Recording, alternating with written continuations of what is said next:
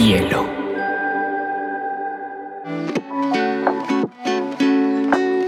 Hola, bienvenidos a Te Cuento News, un espacio donde analizaremos las noticias más importantes del mundo digital y la Web3 en menos de 20 minutos.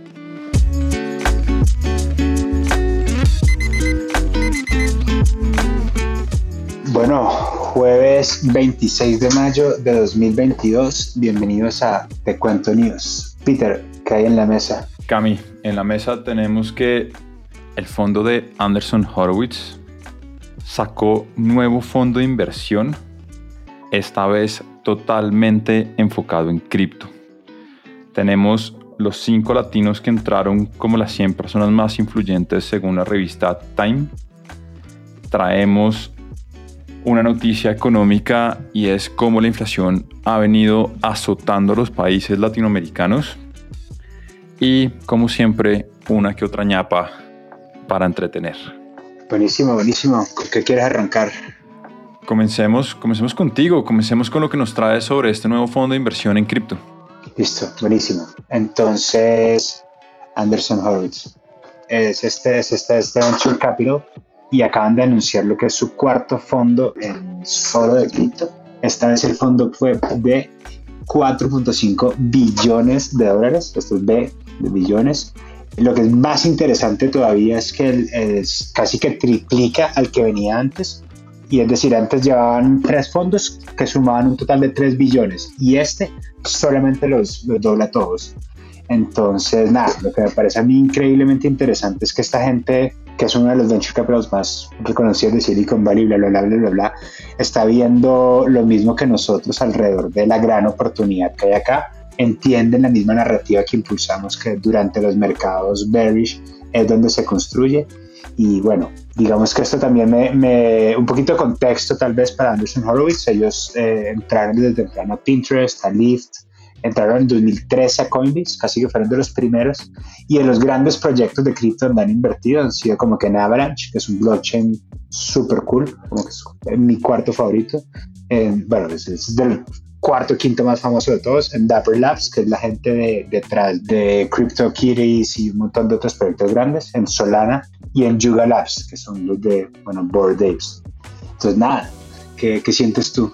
No, muy interesante porque además no solamente, pues ya lo mencionaste un poco, pero para dejarlo claro, para tomar tu terminología, de hecho, Andrew Horowitz y su fondo también han impulsado mucho todo lo que son las startups Web 2, como tú las llamas, y esto es un voto de confianza al Web3 y creo que le viene muy bien a este momento en donde otra vez tenemos un sacudón de Bitcoin que se está llevando todo hacia la baja y creo que salga una persona como Andrew Horowitz poniendo 4.5 billones es un voto de confianza importante no solo para el presente sino para el futuro del Web3, metaverso, blockchain y todos sus componentes alrededor. Peter, entre los, los latinos, entre las 100 personas, ¿quiénes están? Entonces, la revista Time saca año tras año, hace ya muchos años, precisamente su listado de, los, de las 100 personas o personajes más influyentes del mundo del año.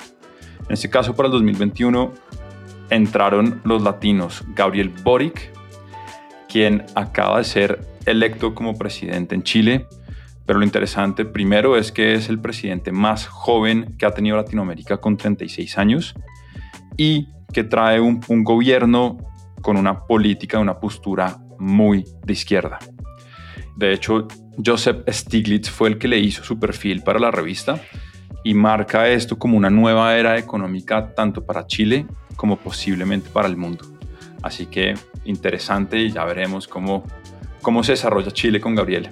Tenemos dos colombianas, Cristina Villarreal Vázquez y Ana Cristina González Vélez, quienes son dos activistas que forman parte de una organización llamada Causa Justa por el Aborto, y son estas dos personas precisamente las que lideraron la despenalización del aborto en Colombia, en donde ahora es legal abortar hasta la semana 24 de gestación. Tenemos una indígena brasilera llamada Sonia Guajajara, ella es coordinadora ejecutiva de la Articulación de Pueblos Indígenas de Brasil, y acá lo importante es que ella viene ya hace varios años luchando en primera línea contra el intento del presidente Jair Bolsonaro precisamente por destruir las tierras indígenas junto con la selva amazónica del país brasilero. Y por último, como no, David Vélez, cofundador y CEO de Nubank, quien lo hemos dicho varias veces, pero acaparó hace unas semanas todos los medios y portadas con su salida a la bolsa norteamericana y quien la revista lo considera como uno de los innovadores más influyentes del mundo. Y pues Cami, vale la pena decir que dentro de este listado estos cinco latinos están compartiendo con el príncipe Harry y su esposa Meghan, quienes se han llevado todo el jet set con su separación de la corona inglesa. Está Britney Spears y todo el movimiento que giró en torno a ella con el Free Britney. Está Tim Cook, está Simon Biles, eh, está Bad Bunny y pues como no está Elon Musk entre muchas otras celebridades y personajes de importancia para lo que fue el 2021. Ahora te pregunto, ¿qué latino te está haciendo falta? No, Peter, no, no. ¿Quién se me viene a la cabeza? No sé, pues mi mente correría ridículamente algún jugador de fútbol, pero siento que no es el tono de este listado. Pero, no sé, Neymar tal vez. Para el 2022, Lucho Díaz no puede faltar, no puede faltar en este listado. Y por si acaso voy a setear mi posición. El Liverpool espero que gane la Champions League este sábado con Lucho Díaz jugando en su titularidad. Y bueno, te voy a tirar de una vez la siguiente noticia porque también tiene que ver con Latinoamérica, pero en este caso es cómo la inflación viene azotando nuestra región. Según el Fondo Monetario Internacional, la región terminará el 2022 con una inflación aproximada del 10%. Esto quiere decir, en palabras coloquiales, que si una gaseosa nos costaba a finales del 2021 un peso, esta misma gaseosa a finales del 2022 nos va a costar 1.1 peso. Es decir, se nos va a encarecer en un 10% nuestra economía. Ahora, la inflación no solamente ha azotado a América Latina, realmente está azotando a todos los países del mundo, como debido a varios factores macroeconómicos, guerra en Ucrania, todo lo que pasó con la cadena logística, en donde básicamente estuvo pausada durante meses. Estamos saliendo precisamente de la pandemia del COVID, donde también mucho de la economía se pausó. Estamos viendo el encarecimiento del petróleo y el gas, entre muchos otros factores que básicamente hayan hecho que los productos en el mundo se hayan encarecido y que por ende las monedas hayan perdido su poder adquisitivo. Y te traigo, Cami, precisamente cómo vienen las economías principales en Latinoamérica en términos de una inflación acumulada los 12 meses, es decir, cómo vienen de mayo del 2021 a mayo del 2022. Y encontramos que Argentina ya presenta una inflación de más del 50%, de hecho se sitúa en el 55%, Brasil tiene una inflación acumulada del 11.8%, Paraguay del 10%, Chile el 9.4%, Colombia el 8.5%, México en el 7.5% y Perú está presentando inflación del 6.5%. Aquí lo que queda ver, y generalmente en las políticas monetarias macroeconómicas son los bancos centrales los que toman las acciones, generalmente interviniendo en esa tasa de interés en donde se tiende a subir las tasas, lo cual hace que se restrinja la demanda de bienes y servicios, o básicamente que la gente deje de comprar y que le parezca más interesante ahorrar durante estos momentos. Pero bueno, ya veremos cómo termina este año, qué acciones van a tomar los bancos centrales y qué implicaciones va a tener eso para nuestra economía, nuestros consumos y precisamente lo que viene este segundo año que con lo que estamos viendo en Estados Unidos y con las startups y las criptos pinta pintan meses de vacas flacas, como diría mi abuela.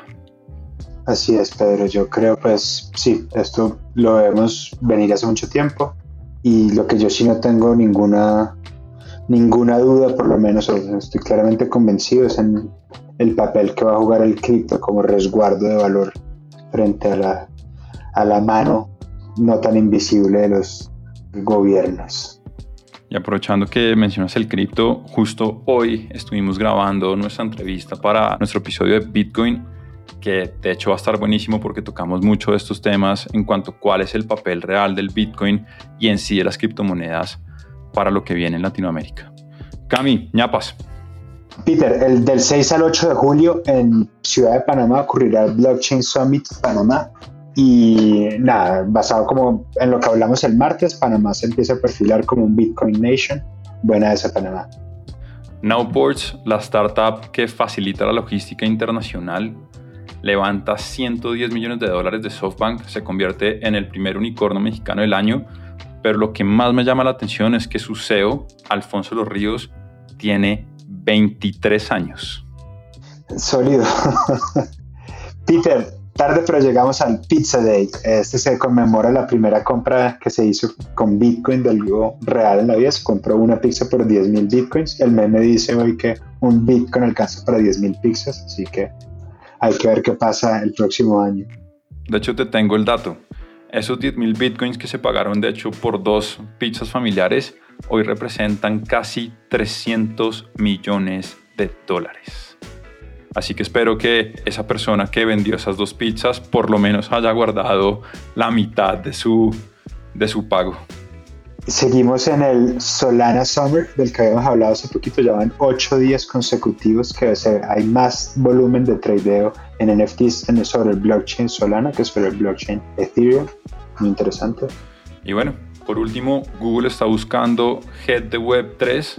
Así que para aquellos interesados fanáticos u obsesionados, si googlean de hecho jobs en Google, posiblemente van a poder aplicar para este tan anhelado cargo. El pitch de ellos, Peter, es que quieren ganar Amazon Web Services, el, espacio de la Web 3. Pues quieren ser el Cloud Web Service de la Web 3. Pues interesante. Bueno, ya veremos qué sucede y nada más las empresas. Cami, como siempre, un placer. Bueno, nos vemos el martes. Hasta la próxima semana. See the sky, see the clouds amongst the sun. See the day for everything it could be. Bielo.